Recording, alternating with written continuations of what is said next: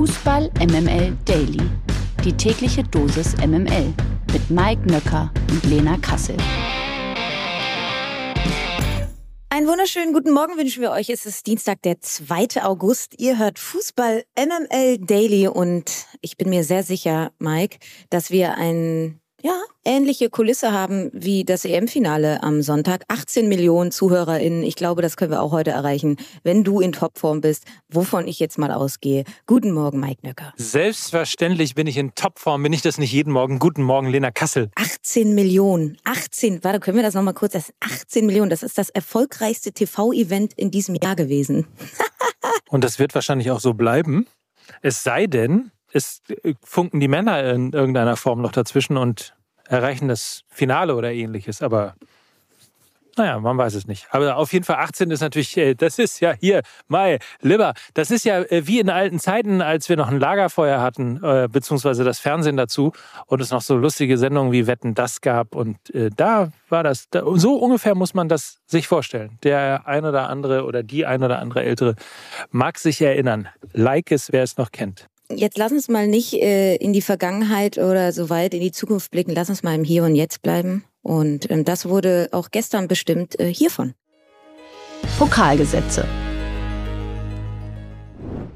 Gestern Abend gab es die vorerst letzten Spiele der ersten DFB-Pokalrunde. In vier Wochen müssen Bayern und Leipzig dann noch ran. Die beiden Clubs spielten ja am vergangenen Wochenende im Supercup gegeneinander, weshalb sie die Pokalspiele noch nachholen müssen. Am gestrigen Abend waren unter anderem Werder und Frankfurt gefordert. Lieber Mike, du hast die Spiele gesehen. Bericht uns doch mal davon.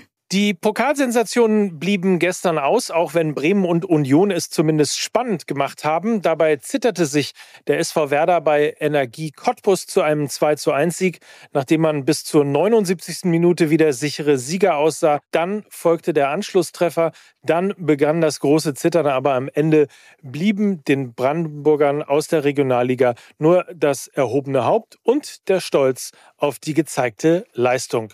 Nicht nur für die großen Hamburger Vereine, sondern auch für die großen Berliner ist die erste Runde DFB-Pokal nicht wirklich in bester Erinnerung geblieben. Allerdings machten es die Unioner einen Tick besser als die Hertha aus dem Westen, aber auch sie mussten beim Chemnitzer FC über 120 Minuten gehen. Allerdings blieb ihnen das Elfmeterschießen erspart, denn in der 114. Minute traf Kevin Behrens nach einer Ecke zum 2 zu 1 und auch da natürlich wieder das erhobene Haupt und der Stolz auf die gezeigte Leistung. Das ist das, was den Chemnitzern blieb. Klarer war die Begegnung dritte Liga gegen zweite Liga. Darmstadt 98 gewann unbedrängt 3 zu 0 in Ingolstadt und bei zweite Liga gegen erste Liga ließ Europapokalsieger Eintracht Frankfurt dem ersten FC Magdeburg keine Chance. 4 zu 0 hieß es am Ende. Erwähnenswert sicher das Pflichtspieldebüt von Mario Götze, der zwei Tore einleitete und von Wolf Fuß am Sky Mikro bei seiner Auswechslung in der 79. Minute mit den Worten überragende Partie verabschiedet wurde. Der Einschätzung schließe ich mich auf jeden Fall an. Die Ohrfeige. Die Ohrfeige kommt heute von Michael Rummenigge, denn der Bruder von Karl Heinz kritisierte die Sommertransfers des FC Bayern München. Besonders den Verpflichtungen von Sadio Mané und Matisse de Ligt sieht der Ex-Bundesliga-Profi skeptisch entgegen. Zitat, bei aller Wertschätzung für Sadio Mané und Matisse de Ligt, beide sind für mich keine Weltklasse-Spieler. Und Mike, jetzt stellen wir uns natürlich die alles entscheidende Frage. Ist Michael Rummenigge der neue Didi Hamann oder hat er vielleicht doch recht? Oder vielleicht ist er auch einfach nachhaltig immer noch sauer auf seinen Bruder ähm, zu Zeiten als FC Bayern-Chef. Man weiß es nicht, äh, woher es kommt. Ich habe aber so einen latenten Verdacht, und zwar den, dass er bei Matthias de Licht recht haben könnte, zumindest in Relation, ähm, was die Ablösesumme angeht. Das ist ja tatsächlich eine Menge Holz. Ich weiß nicht, also du musstest das vielleicht beantworten, weil du ihn ähm, vielleicht noch ein bisschen besser kennst oder ihn ein bisschen besser beobachtet hast. Bei Sadio Mané, glaube ich, ist alleine irgendwie äh, der, das erste Tor nach siebtem Ballkontakt ähm, etwas, was ähm, glaube ich, ja, sehr hoffnungsvoll für alle Bayern-Fans sein wird. Aber ehrlicherweise, ich finde die Mischung diesmal ganz gut, die die Bayern bei den Transfers getätigt haben. Insofern tue ich mich sehr schwer als äh, ja, staatlich geprüfter Bayern-Hasser. Kleiner Witz, kleiner Witz da draußen. Ähm, tue ich mich ein bisschen schwer, irgendwie auf die Bayern jetzt draufzuhauen, weil ich glaube, dass sie in diesem Jahr und in dieser Transferperiode einen sehr, sehr guten Job gemacht haben. Aber vielleicht mal den Ball zurückgespielt an dich. Ähm, der Licht, wie gesagt, da habe ich dann ein Fragezeichen dahinter. Ähm, zumal ja auch im Supercup die Abwehr beim FC Bayern jetzt äh, nicht so super stand, auch wenn er erst etwas später ins Spiel gekommen ist. Aber nichtsdestotrotz habe ich bei Manet zumindest ein ganz gutes Gefühl. Vor allem sind ja auch ähm, zwei Spieler, die aus einer komplett anderen Situation jetzt zum FC Bayern gekommen sind. Ne? Also deshalb fand ich diese Coutinho und äh, Co-Vergleiche ähm, bei Sadio Mané auch absolut fehlgeleitet, denn er kommt ja an einem absoluten Leistungspeak. Er hat ja in der vergangenen Saison bei den Reds eine sehr, sehr, sehr gute Saison gespielt. Er kommt ja nicht wie und da sind wir dann bei Matisse de Licht aus einer schwierigen Phase, wo er irgendwie wenig Spielzeit hatte, nicht sonderlich überzeugen konnte, sondern deshalb die Bewertung, also diese beiden Spieler in einen Topf zu schmeißen, das äh, finde ich dann tatsächlich ein bisschen zu kurz gegriffen. Von daher teile ich die Einschätzung zu Sadio Mane überhaupt nicht. Und ähm, ich glaube, da wird, wird er auch relativ schnell dann äh, kleine Brötchen backen. Du hast den Supercup schon angesprochen. Das wird dann äh, wahrscheinlich am Freitag schon gegen Frankfurt so weitergehen. Äh, Matisse de Licht, glaube ich, wäre halt, also kann, ist halt ein Spieler mit sau viel Potenzial nach oben gemessen an seiner Ajax-Zeit. Von daher kostet so ein Spieler eben auch sehr, sehr viel, nahezu unverletzt gewesen. Ähm, wäre ein Niki Süle bereit gewesen, ein bisschen äh, aufs, ja, sage ich mal, auf sein Geld zu verzichten, dann ähm, hätten die Bayern ihn, glaube ich, ja sogar behalten. Ne? Also äh, rein vom Leistungsvermögen her würde ich sie tatsächlich auf einer Stufe sehen. Also ein fitter Niklas Süle ist nicht schlechter als ein fitter Matthias de Licht, aber kommt eben dazu, jetzt ist er wieder verletzt, Niklas Süle. Matthias de Licht ist nicht so verletzungsanfällig und hat eben noch ein äh, größeres Entwicklungspotenzial. Er ist für mich jetzt noch kein Weltklasse-Spieler, hat aber alle Möglichkeiten dazu, einer zu werden. Und dementsprechend geht er jetzt genau diesen äh, Schritt zum FC Bayern, um genau das zu zeigen. Also bisschen zu kurz gegriffen, diese, diese Bemerkung von Michael Rummenigge. Und wenn ihr anderer Meinung seid, wie immer gerne schreiben. Ne? Ich weiß nicht, ob wir das schon mal erwähnt haben, aber insbesondere Lena freut sich über Post von Feens, natürlich. Her Post damit. von Feens. So, ich natürlich auch. Ich natürlich auch. Gewinner des Tages.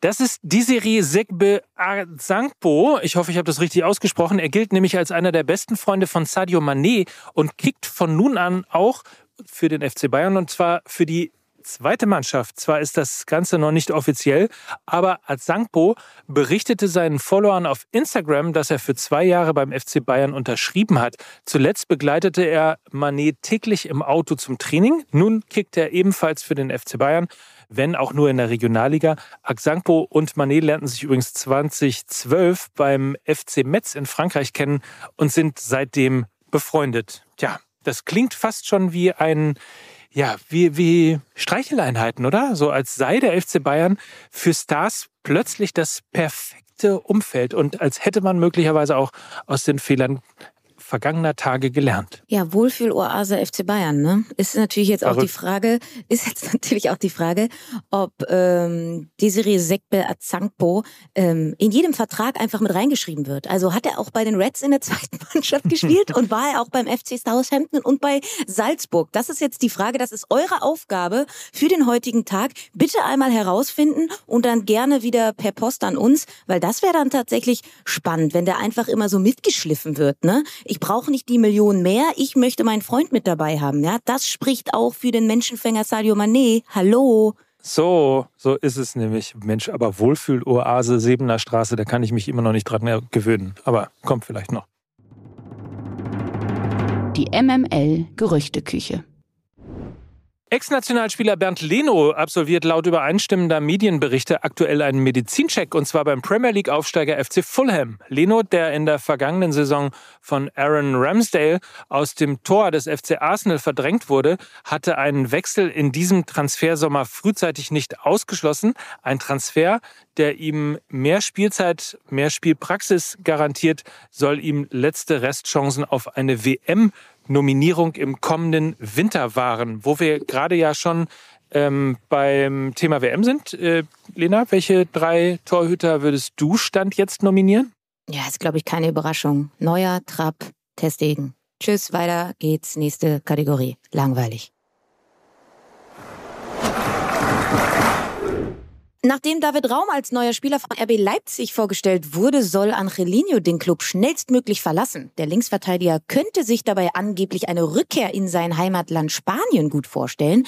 Da liegt der Verdacht sehr nah, dass der FC Barcelona ne, natürlich wieder seine kleinen Fühler nach ihm ausstrecken könnte. Denn die Katalanen suchen weiterhin händeringend nach einem neuen Außenverteidiger. Auch die beiden Chelsea-Spieler Cesar Azpilicueta und Marcos Alonso sollen ganz oben auf Barca's Shoppingliste stehen. Ja, statt nach Katalonien könnte es für Angelino allerdings auch ins Kraichgau gehen. Hm? Das ist eine schöne Alternative, denn wir haben es, glaube ich, schon in der vergangenen Woche mal angesprochen. Ein Wechsel von Angelino zur TSG Hoffenheim steht ebenfalls weiterhin im Raum. Im Raum. Witzig. Im Raum. sehr witzig. Hast du sehr gut. Also was für ein Wortspiel. Ja. Ja. Ähm, ja, Frage natürlich jetzt, ne? Hoffenheim oder Barcelona? Ja, Kraichgau Hauptsache oder Italien. Katalonien. Ja, Hauptsache Italien.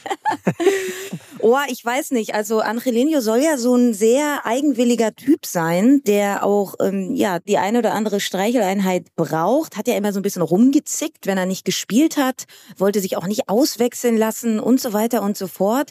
Und dann irgendwie in nach Hoffenheim so auch oh, jetzt nicht so der geilste Standort, da in Sinsheim zu sein. Äh, an seiner Stelle glaube ich, also würde ich lieber ins äh, warme Spanien gehen. Ähm, da ist ja seine Familie auch geblieben, soweit ich weiß. Und die Frage natürlich, ob das äh, bezahlbar ist. Ich kann mich daran erinnern, dass RB Leipzig, glaube ich, 18 Millionen Euro an Manchester City überwiesen hat. Vielleicht eine Laie. Ja, aber Geld bei Barca, ne? Aber pass auf hier, wenn du nochmal einen dummen Wortwitz haben willst, ne? Hier, wenn der Angelino, ne? Wenn der äh, auf Streicheleinheiten steht, ne? oh Gott. Vielleicht Ich sollte er dann zum Angst. SC Freiburg gehen. Oh Gott. In Paris werden unsere Legionäre wohl nicht mehr glücklich. Mit Thilo Kehrer und Julian Draxler wird Paris Saint-Germain nicht mehr geplant. Immerhin Kehrer, der 2018 für 37 Millionen Euro von Schalke, was Schalke da an Kohle verballert hat, mein lieber Mann. Also der für 37 Millionen Euro von Schalke nach Paris wechselte, könnte mit dem FC Sevilla einen neuen Arbeitgeber gefunden haben. Der Verteidiger soll Sevilla bereits eine Wechselzusage erteilt haben, nachdem der FC Chelsea eine Verpflichtung des 25-jährigen Nationalspielers ausgeschlossen hatte. So, also FC Sevilla und Thilo Kehrer. Und da muss man sagen, Sevilla, wäre das nicht auch ein Club für Draxler? Ja, Draxler kommt ja eigentlich immer über diese linke Außenposition und da haben sie halt äh, Lucas Ocampos, einen unfassbar guten Spieler. Ich mag den total gerne und der ist, glaube ich, auch äh, gesetzt. Offensives Mittelfeld kann Draxler auch so ein bisschen hängend spielen. Da haben sie aber Papu Gomez. Also die sind da schon eigentlich so 1A-Optionen sehr gut besetzt. Er will ja spielen. Das ist ja so mitunter das Wichtigste, was er irgendwie, ja, jetzt in, im nächsten Schritt irgendwie machen muss. Deshalb glaube ich, Sevilla jetzt nicht so die Top, Top, Top-Adresse. Allerdings die spanische Liga könnte ich mir so sehr gut vorstellen. Ähm, Ist ja ein sehr trickreicher, wendiger Spieler, der ähm, aus einem eigenen Ballbesitz heraus, das er auch bei PSG so lange gespielt hat, aber eben halt nicht so oft, sondern vermutlich eher nur trainiert. Ne, Was weiß ich? Müssen wir mal, was mal weiß gucken. ich. Ist eine schöne, da, na, was weiß ich, ist eine schöne Stimme, das mag ich. Was weiß ich? Hier, Draxler zu Sevilla, ja, was weiß ich? Also wir halten mal fest, es ist trotzdem ja so, Free Draxler. Ich kann es nicht verstehen, wie er überhaupt so lange da bleiben konnte. Ja, Das ist richtig. Er, er ist in seinem besten Fußballalter. Er, er schaufelt sich gerade alle Taschen voll, die er so hat mit Geld. Okay, fair enough, I got it. Aber er versäumt gerade, glaube ich, äh, die beste Zeit seiner fußballerischen Laufbahn. Und das ist einfach echt unterm Strich traurig. Deshalb, der nächste Schritt muss sitzen. Und ich sag einfach, spanische Liga, ja, warum nicht? Nicht Bundesliga, weil dann medialer Druck zu groß und so. Pf. Oder halt, was weiß ich. in die Niederlande. Oder ich mach's wie Tommy Schmidt und sag, warum nicht mal Benfica Lissabon? Ja, warum denn nicht das? Oder hier die PSW Eindhoven. Hm? Da haben, die haben ja auch Götze wieder hinbekommen. So. Die Lage der Liga. So, Lena, äh, nachdem du ja in der letzten Woche schon frevelhafterweise mit Nils zusammen den VfL Bochum und ähm, den FC Augsburg in die zweite Liga geredet hast, also insbesondere beim VfL Bochum bin ich dir heute noch böse, sprechen wir jetzt mal über einen Verein, der in deiner persönlichen Stecktabelle auch nicht besonders gut wegkommt und mhm. für dich auf Platz 16 landen wird. Die große Frage also, wer ist das? Ja, also ich glaube, also VfB Stuttgart wird sich um diesen Relegationsplatz mit dem FC Schalke und dem FC Augsburg so ein bisschen streiten. Also das sind so meine, meiner Prognose nach die drei Vereine, die äh, sich da noch im Abstiegskampf äh, lange befinden werden. Äh, warum der VfB Stuttgart? Eigentlich total schade, weil sie werden vermutlich eine ähnliche Saison spielen wie die letztrige, nämlich eine ziemlich gute, rein offensiv und ähm, sicherlich wieder begeisternden Offensivfußball darbieten. Ähm, mir fehlt aber nach nach wie vor, und das habe ich ja auch schon in der vergangenen Saison gesagt, ein erfahrener Leader im Team. Ich habe wirklich gedacht, dass sie den jetzt verpflichten. Das ist nicht so gewesen, stand jetzt. Das Transferfenster läuft noch, aber sie haben es einfach nicht geschafft, weiterhin Castro und auch die Davi, die ja diese erfahrenen Leader waren, in diesem jungen, wilden Haufen ähm, zu ersetzen. Und von daher ist jetzt auch wieder sehr viel Talent da, aber wenig Führung, also wenig Widerstandsfähigkeit. Und Dementsprechend glaube ich, sie haben die gleichen Probleme wie in der vergangenen Saison, eine fehlende Balance in der Altersstruktur und vom Erfahrungswert her. Dazu haben sie jetzt schon Orel Mangala verloren. Kalajdzic und Borna Sosa stehen auch vor dem Absprung. Auch sie gehörten ja eigentlich zu den ja schon fast erfahreneren in diesem Konstrukt und von daher, äh, ja, wird sich da auch eine neue Idee entwickeln müssen, wie sie nach vorne spielen wollen. Ich glaube, da haben sie jetzt mit äh, Oma Mamouche on top auch noch jemanden verloren, der ja wieder zurück zu Wolfsburg gegangen ist. Jetzt haben sie Cholinov zurückbekommen von Schalke. Der äh, wird, glaube ich, mit Thiago Tomasch dann so die Doppelspitze bilden. Auch ein sehr, sehr junger Spieler. Also auch der verpflichtete äh, Wangnoman, 21 Jahre erst alt. Ähm, also sie machen nahtlos da so weiter, wo sie angesetzt haben, was ich eigentlich ja toll finde, weil es eine klare DNA ist. Ich glaube nur, dass sie dasselbe Schicksal erleiden werden wie in der vergangenen Saison, dass ihnen eben ein Stück weit Widerstandsfähigkeit fehlt. Und so leid es mir tut, glaube ich, dass sie exakt komplementär eine ähnliche Saison spielen wie die letztrige. Und das tut mir leid, weil ich mochte den Fußball sehr. Und vielleicht hat der VfB Stuttgart ja Glück. Es gab ja mal die Prognose von Lukas Vogelsang, dass der VfB mindestens die europäischen Plätze erreichen wird. In der Saison ist der VfB dann abgestiegen. Jetzt prognostizierst du zumindest mal die Relegation. Mal gucken. Vielleicht nehmen Sie das ja als Ansporn und es passiert jetzt das Gegenteil. So, bitte, das wünschen wir uns doch alle. Die Fußball MML Presseschau. MML Presseschau. Hans-Joachim Watzke ist ja nicht nur BVB-Boss, sondern auch Aufsichtsratschef der deutschen Fußballliga DFL. Und im Kicker gibt's in dieser Woche ein wirklich spannendes Interview mit Watzke. Unter anderem sagt er dort, dass er einen Transfer von, hallo, den Satz kenne ich doch, von Cristiano Ronaldo in die Bundesliga begrüßen würde. Äh, Ronaldo könnte demnach für zusätzliche Attraktivität sorgen. Zitat, ein Spieler wie Cristiano Ronaldo gibt dir etwas Besonderes. Du musst nur jemanden finden, der dieses wirtschaftliche Paket schnüren kann, denn das ist beachtlich. Auch die 50 plus 1 Regel wurde in dem ausführlichen Interview thematisiert. Watzke positionierte sich dabei klar gegen Oliver Kahn, der zuletzt ja auch darum warb, die Tür für Investoren ein Stück weit zu öffnen. Die Abschaffung von 50 plus 1 bleibt für Watzke Watzke hingegen ein Tabu. Eine mögliche Abschaffung sei nicht nachvollziehbar und nicht stringent. Das sagte er. Weiter geht das Zitat mit demokratische Mitbestimmung, wie sie in Vereinen seit Hunderten von Jahren praktiziert wird, ist so tief in unserer Gesellschaft verwurzelt, dass eine Abschaffung tiefe Verwerfungen auslösen würde. Na, ist das eine XXL-Diskussion, die sich da anbahnt? Oder anders gefragt, Watzke gegen Kahn, ist das das neue Watzke gegen Rummenigge?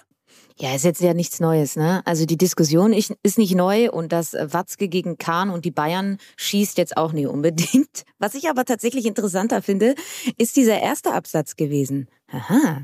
Ich bin da einer heißen Spur auf die Schliche gekommen. BVB und Cristiano Ronaldo? Hallöchen. Hm? Ah. Es soll ja immer noch ein Ersatz für Sebastian Aller gesucht werden. Vielleicht, und jetzt passt auf, Cristiano Ronaldo könnte sich ja ausleihen lassen von Menu, könnte dann eben die äh, ja, besagte Champions League spielen mit dem BVB und dann äh, wieder zurück zu Manchester United gehen, die ja dann hoffentlich zur neuen Saison wieder in der Champions League spielen. Dann hat er ja auch wieder Grund dafür, äh, dort äh, aufzulaufen. Also Why not, wenn Watzke das jetzt schon so schön sagt? Ich bin total dafür äh, und sage an dieser Stelle, hallo Sebastian Kehl, kannst du uns hören? so, also ich, ich bin dabei. Ich bin dabei. Aber das habe ich ja schon mal gesagt. Genau so ist es. Du hast ja gestern auch schon geschwärmt. In Schwärmen können wir auch alle kommen, denn die neue Folge Fußball mhm. MML, ja, die ist äh, backfrisch aus dem Ofen gekommen und hat den Titel Buff, Mutter. Hm? Wo kommt das denn her? Ich hab Wo kommt das denn her, ne? Weiß man auch gar nicht. ja. So. Außerdem gibt es auch äh, einen neuen Drop im MML-Shop, ne, Mike? Habe ich gesehen. Also erzähl mal, was gibt es denn da so? Tassen, Schals, wie immer kennt ihr alles in limitierter Version. Wir haben noch äh, quasi Restposten gefunden. Die gibt es unter fußballmml.de auf unserer Website und eben dementsprechend im Shop. Und wie gesagt, die erste Folge der siebten Saison mittlerweile, wie wir festgestellt haben. Die erste Episode Saison Nummer 7 von Fußball MML heißt Buffmutter und die ist schöner, jünger, geiler. Okay, wir müssen jetzt aufhören, sonst kriegen wir hier irgendwie noch Strafe oder so. Also, so ähm, ja, wir wünschen euch einen schönen Tag. Ne? Wir hören uns morgen wieder. Das waren Lena Kassel und Mike Nöcker für Fußball MML. Macht's gut. Tschüss. Tschüss, tschüss. Dieser Podcast wird produziert von Podstars bei OMR.